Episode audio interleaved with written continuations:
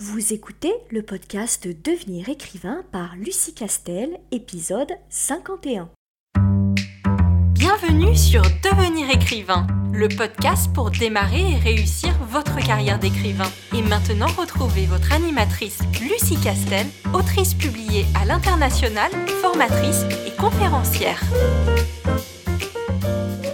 Bonjour, je suis ravie de vous retrouver pour un nouvel épisode et oui, déjà l'épisode 51.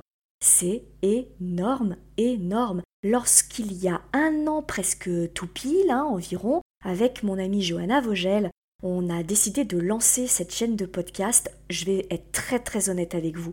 Moi, je n'y croyais pas du tout. Je me suis dit que ça allait intéresser personne et que je parlerais des heures et des heures dans le vide et que bah, ça ne donnerait rien et que surtout personne ne trouverait le podcast et ne le trouverait intéressant. Et un an plus tard, vraiment, vous me faites la grande, grande, grande joie bah, d'être de plus en plus nombreux à m'écouter, à nous écouter, à écouter toute mon équipe qui fait régulièrement des podcasts et surtout à nous poser régulièrement des questions par le biais de notre newsletter, sur notre boîte mail ou euh, directement sur nos réseaux sociaux et du coup moi ça me permet à chaque fois bah, d'enrichir cette chaîne de podcast de nouvelles thématiques auxquelles bah, je ne pense pas forcément parce que bah, j'ai oublié quand j'ai commencé ou parce que ça me paraît vraiment trop euh, chiant à dire, à expliquer ou que ça n'intéressera personne. Et donc à chaque fois vous me donnez de la matière et rien que pour cela je vous en remercie. Donc de quoi allons-nous parler aujourd'hui dans ce nouvel épisode? Je vais un peu lancer un sujet polémique. Je vais vous le donner tel que on me l'a souvent, alors pas, des millions de fois non plus, mais quand même suffisamment régulièrement pour que ça m'interpelle. Je vais vous, donner ce thème tel que on me l'a souvent proposé. On m'a parfois et souvent dit, alors en séance de dédicace ou dans d'autres circonstances, avec soit euh, des personnes qui ne faisaient pas du tout partie du milieu euh, de euh, l'édition, soit de, personnes qui gravitaient autour ou à l'intérieur du milieu du livre en règle générale ils avaient tendance à me dire très clairement, il n'y a pas des genres à éviter, il n'y a pas des genres littéraires qu'il faut absolument éviter parce que bah, très clairement c'est peine perdue et ça n'intéresse vraiment personne. Et du coup, je me suis dit, ouais, c'est polémique, mais ça vaut quand même le coup que j'en fasse un sujet de podcast, parce que mine de rien, même si la phrase dite comme ça, elle a vraiment l'air très polémique, mais à dessein, en réalité, elle n'est pas si bête que ça. En, en fait, aucune question n'est bête, hein mais elle n'est pas aussi caricaturale que ça, et, elle vaut le coup qu'on s'y attarde un petit peu.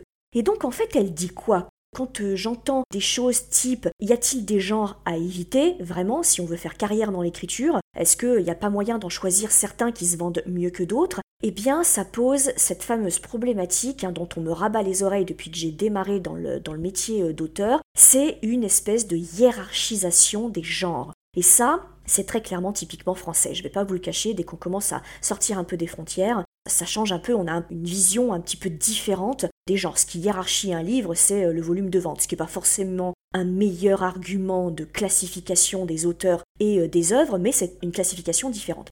Là, en France, on serait plutôt sur il y a des genres nobles, il y a des genres qui se vendent beaucoup, puis il y a des genres qui se vendent beaucoup moins, et qui sont beaucoup moins nobles.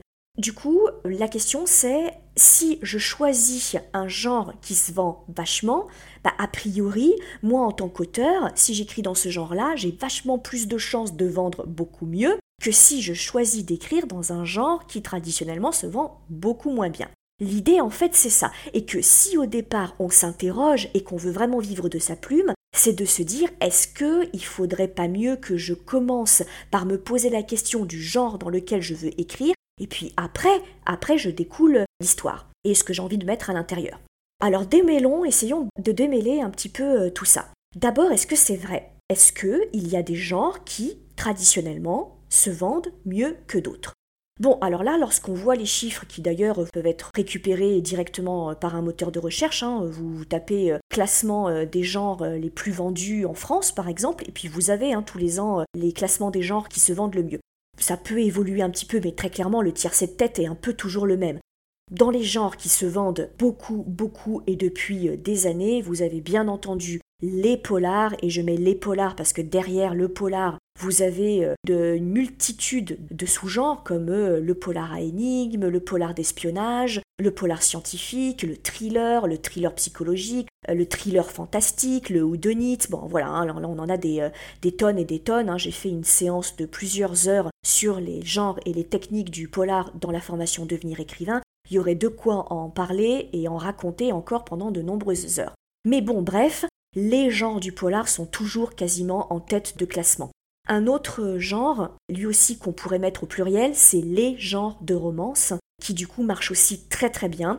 En règle générale, ils, ont, ils marchent toujours relativement bien ces genres-là. Et là aussi, hein, le, genre de romance, vous en avez quasiment euh, à toutes les sauces. Vous avez de la dark romance, vous avez de la romance historique, vous avez de la romance contemporaine, vous avez euh, de euh, la romance à suspense, donc du romantique suspense. Voilà, à l'intérieur de la romance, vous en avez certaines qui marchent un petit peu plus que d'autres, mais globalement, les genres de romance marchent plutôt bien. Il y en a d'autres, bien sûr, mais clairement, ce sont les genres qui systématiquement arrivent en tête de classement. Pas uniquement eux, mais c'est souvent eux que on voit euh, arriver euh, en tête de liste. Et puis, bien sûr, vous avez aussi, j'en ai pas parlé parce que c'est un genre qui est très compliqué à définir parce que justement, ça n'est pas un genre. C'est bien sûr la littérature blanche qui arrive elle aussi en tête de liste c'est traditionnellement la littérature au départ qui a été euh, mise en place par une maison d'édition qui a inventé euh, la collection blanche et que l'on reconnaît relativement facilement dans les rayonnages parce que bah, vous avez à chaque fois la couverture qui est une espèce de coquille d'œuf au niveau de la couleur qui est lisse complètement et là vous avez uniquement un petit liseré euh, tout autour parfois et puis vous avez juste le nom de l'auteur en très gros et puis le nom du, titre. Voilà, donc je pense que vous savez tous à quoi je fais allusion. Et donc la littérature blanche, hein, c'est encore une fois par opposition à ce qu'on appelle la littérature de genre, à l'origine on appelait ça la littérature noire, parce qu'au départ c'était pour faire la différence entre les polars et la littérature blanche, en disant que le polar répondait à un schéma répétitif. Donc c'est pour ça qu'on appelle ça une littérature genrée, alors que la blanche au contraire, réputée être la littérature noble, ne répond à aucun code, mais ça bien sûr c'est en train de disparaître et même la littérature blanche est un genre avec des sous-genres, etc., etc. Bref, mais la blanche, ce qu'on appelle la blanche, arrive elle aussi largement en tête de gondole parce que son lectorat est très large. Très clairement, la blanche, le polar, la romance, ce sont des genres qui interviennent en tête de liste. Donc oui, je ne vais pas vous mentir, clairement, si on regarde ces statistiques générales, il y a des genres qui se vantent plus que d'autres. Et très clairement, alors si on va en queue de, hiérarchie, si je puis dire, c'est que on a entre guillemets les gens qui se vendent le moins parce que c'est ce qu'on appelle des littératures de niche. Et là, bah, vous avez par exemple la science-fiction. Hélas, on avait espéré, en tout cas en France, un regain d'intérêt avec de nouveau l'introduction des grandes séries à succès telles que Star Trek, telles que Star Wars avec euh, de nouveau ce qu'a fait Disney, etc. Donc vraiment, on pensait que ça allait euh, donner un nouveau euh, souffle à cette littérature de la science-fiction et en fait, on s'est rendu compte que ça ne rejaillissait pas sur les volumes de vente de la littérature de la science-fiction. Donc voilà, si on est sur de la SF, ça se vend un petit peu moins bien, encore une fois, quand on regarde les statistiques générales. Donc, si je vous raconte tout ça, ça a l'air de dire, ben oui, mais si tu veux te lancer euh, dans le métier d'écrivain et que tu veux espérer euh, gagner un petit peu de sous, euh, clairement, essaye d'écrire un polar ou essaye d'écrire un parcours de vie non genré qui passera pour de la blanche au lieu de t'embêter à écrire de la science-fiction. Alors bien sûr, si c'était le cas, ça se saurait déjà, et puis surtout, systématiquement, les livres qui sortiraient en blanche, qui sortiraient en polar, qui sortiraient en romance, bah, ce seraient systématiquement des best-sellers. Ce n'est pas le cas, en fait, pas du tout. Et ce qui fait qu'il faut vraiment prendre ces statistiques générales avec beaucoup, beaucoup de précautions. Ce sont des statistiques générales, toutes maisons d'édition confondues et surtout tout livre et tout auteur confondu. C'est-à-dire que par exemple, si on regarde du feel good ou si on regarde la blanche, dedans vous avez des auteurs comme Musso, alors rien que les chiffres de vente de Musso, c'est important euh, euh, du coup, mais vous pouvez pas comparer les ventes d'un Musso des ventes d'un jeune auteur qui démarre, qui vient juste d'être publié, qui n'aura pas eu la chance comme lui d'avoir un Spielberg qui repère dès euh, son premier roman et qui achète les droits de son premier roman et qui non seulement lui achète les droits de son premier roman, mais alors en plus qui en fait un film relativement dans la foulée. C'est sûr, ça aide. Donc ce que je veux dire, c'est que oui, c'est quelque chose qu'il faut garder en tête parce que c'est une donnée, mais il faut aussi ne pas oublier que c'est pas parce qu'un genre fonctionne bien que vous, votre roman va bien fonctionner et que votre maison d'édition vend bien ce type de roman. Ça n'a rien à voir. Encore une fois, je vous l'ai toujours dit dans ces podcasts-là, ce serait malhonnête intellectuellement de vous dire Ah, mais il y a une recette magique, si vous l'appliquez à tous les coups, vous allez faire 50 000 ventes dans la foulée et vous allez gagner 40 euh, 000 euros, etc. Ça, c'est de la malhonnêteté intellectuelle. Il y a une part de magie et d'inconnu qui explique qu'un roman marche et fait le buzz et qu'un autre, bah on sait pas pourquoi, il est quasiment équivalent, mais il ne marche pas. Vous pouvez mettre toutes les chances de votre côté pour être prêt le jour où ça arrive. C'est-à-dire que si vous n'êtes même pas sur la ligne de départ, c'est sûr que vous ne risquez pas de gagner la course. Mais malheureusement, même en étant super préparé, en étant sur la ligne de départ, ben vous pouvez ne pas finir la course ou vous pouvez arriver à la fin de la course. Mais ce qu'il y a de bien, c'est tout comme ma métaphore toute pourrie sportive, parce que je ne suis pas une grande sportive, eh bien à chaque fois que vous recommencez une course, les compteurs sont à zéro et donc vous pouvez à chaque fois avoir la chance que ça marche et de gagner la course. Donc ça, c'est plutôt une bonne nouvelle.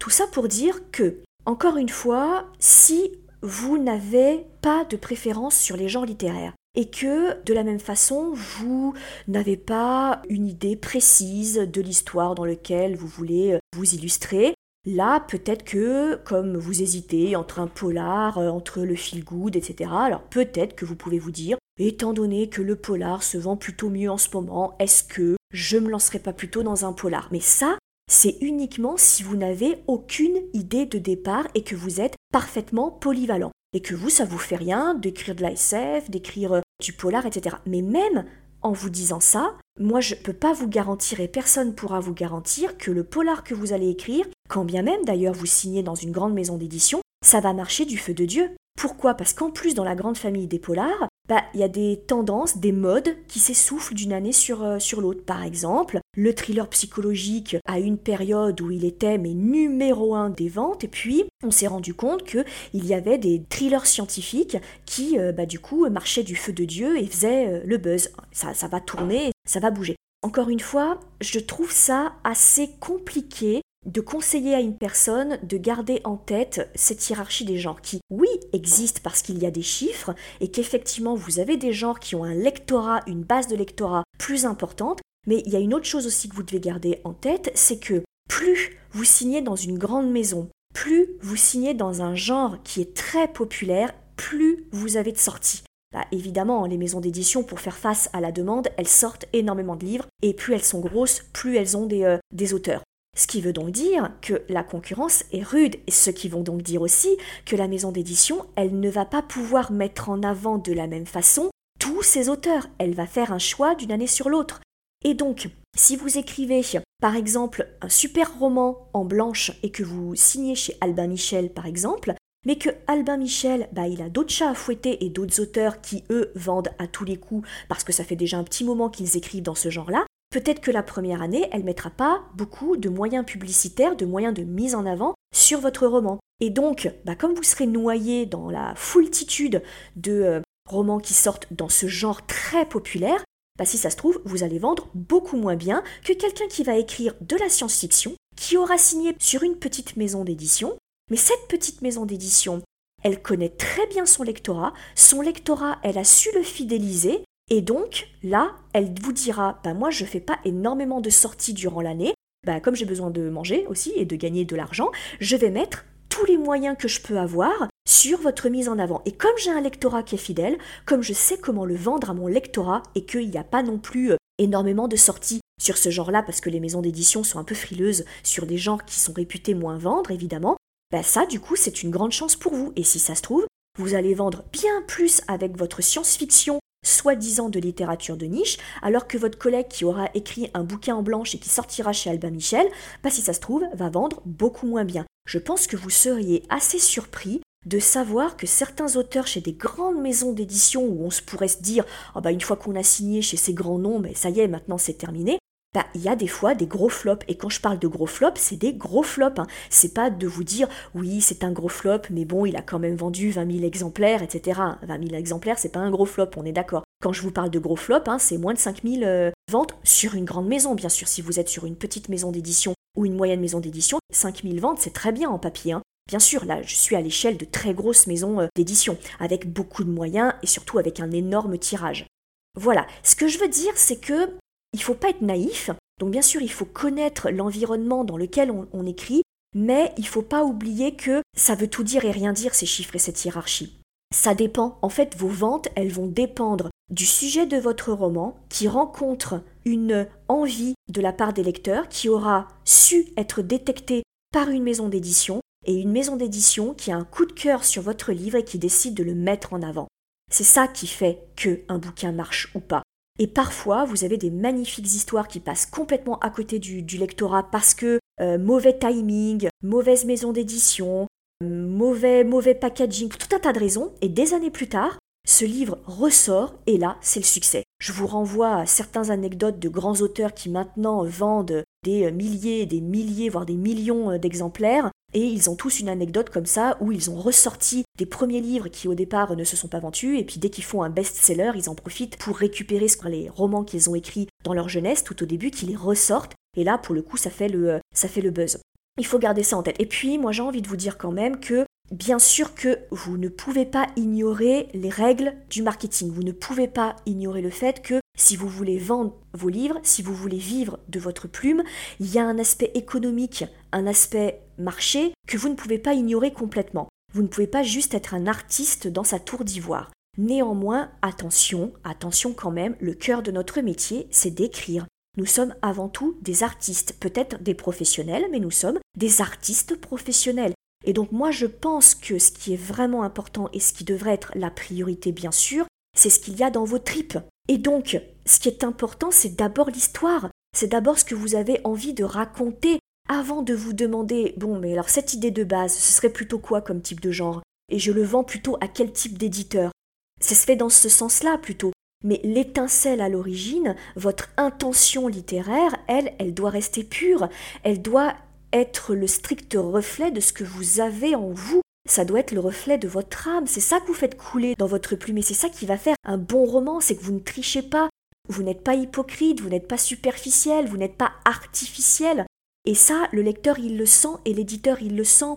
Donc il faut que vous restiez vrai et on reste vrai, pas en se disant Bon, euh, je vais écrire un polar parce que euh, le genre polar, ça marche plutôt bien, je vais écrire de la blanche parce que la blanche, on sait que ça a un gros lectorat. On va le sentir, ça. Il faut d'abord que l'histoire naisse en vous, dans vos tripes, et après seulement, vous vous posez la question de bah tiens, euh, ce que j'ai couché sur papier, ça pourrait plutôt être du polar, plutôt du thriller, plutôt. Voilà. Mais ce qui est avant tout important, c'est ce que vous avez envie d'écrire. Et il n'y a rien de pire que d'écrire une mauvaise blanche ou une mauvaise romance alors que vous auriez pu écrire un merveilleux euh, livre de science-fiction, un merveilleux livre horrifique par exemple, qui est une littérature de niche aussi, et vous auriez eu un succès monstrueux dans cette littérature horrifique parce que bah, vous avez vraiment envie d'écrire quelque chose qui a du sens pour vous. Voilà, donc ça c'est vraiment vraiment important. Donc euh, derrière cette question euh, qui est polémique, qui est un petit peu provocatrice, on est bien d'accord, il y a une vraie réflexion de fond et moi, vraiment, je veux que vous compreniez que Bien sûr que en tant que formatrice, je suis obligée de vous mettre en garde sur certaines choses en vous disant attention, ça ça va être un peu plus difficile à vendre, ça ça va être un peu plus compliqué à défendre parce que je suis obligée d'être réaliste alors que vous vous pouvez rester entre guillemets pur et innocent parce que vous êtes l'artiste. Mais moi en tant que formatrice, c'est mon devoir d'attirer votre attention sur le fait que eh ben c'est pas grave si c'est plus difficile à vendre. Maintenant tu le sais, donc tu vas travailler ton argumentaire dans ce sens-là. Mais, bien sûr qu'il faut que vous compreniez que le plus important, c'est votre art, c'est votre plume, c'est votre intention littéraire, la raison pour laquelle vous voulez écrire. Et ça, c'est extrêmement important et c'est ça qui doit rester la priorité. Alors peu importe ce qu'on vous raconte sur les difficultés, sur les obstacles et les embûches, de toute façon, je vais vous dire qu'il n'y a pas de voie facile. Hein. Moi, je connais aucun euh, écrivain et j'en connais un paquet qui vous disent Oh là là, mais moi j'ai écrit mon premier bouquin, j'avais tout en tête, je sais exactement ce que je voulais écrire, j'avais déjà casté mon éditeur, je savais comment lui vendre et le premier bouquin, ça a fait le buzz et je le savais.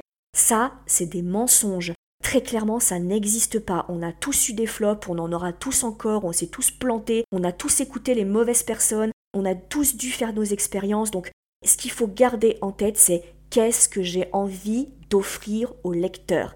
Qu'est-ce que j'ai envie de laisser après moi en termes de livre Qu'est-ce qui restera après moi Et ça, c'est l'essentiel. Et après seulement, vous vous posez toutes les questions dont on débat régulièrement et toutes les semaines sur le podcast. Voilà ce que je voulais vous dire aujourd'hui sur cette thématique que je pense vous entendrez plusieurs fois et on vous le dira peut-être à certaines occasions quand vous ferez des dédicaces et peut-être que vous vous rappellerez, vous vous souviendrez de ce que je vous ai dit durant ce podcast. Bref, gardez la foi, ne, ne déviez pas de votre but, votre histoire, elle doit vous posséder. Et même si c'est une histoire difficile, elle doit vous posséder et c'est comme ça qu'elle vivra, c'est comme ça qu'elle attirera les lecteurs et c'est comme ça qu'elle attirera les éditeurs. Je vous remercie de m'avoir écouté une nouvelle fois. Je vous encourage à nous laisser des petits mots qui nous font toujours très plaisir sur nos chaînes de podcast et puis d'en parler évidemment autour de vous. De ne pas hésiter à souscrire à notre newsletter puisque toutes les semaines le vendredi, eh bien on partage des petits trucs et astuces autour du métier d'écrivain et autour des techniques d'écriture et surtout ça vous donne la possibilité de me dire bah, quel thème vous voudriez que j'aborde dans les prochains podcasts. Je vous dis à très vite. Vous voulez devenir écrivain? Inscrivez-vous à notre newsletter et recevez en cadeau notre modèle de fiche de personnage ultra complète. Chaque semaine, découvrez nos conseils et une bonne dose de motivation. Rendez-vous sur licar.fr, l i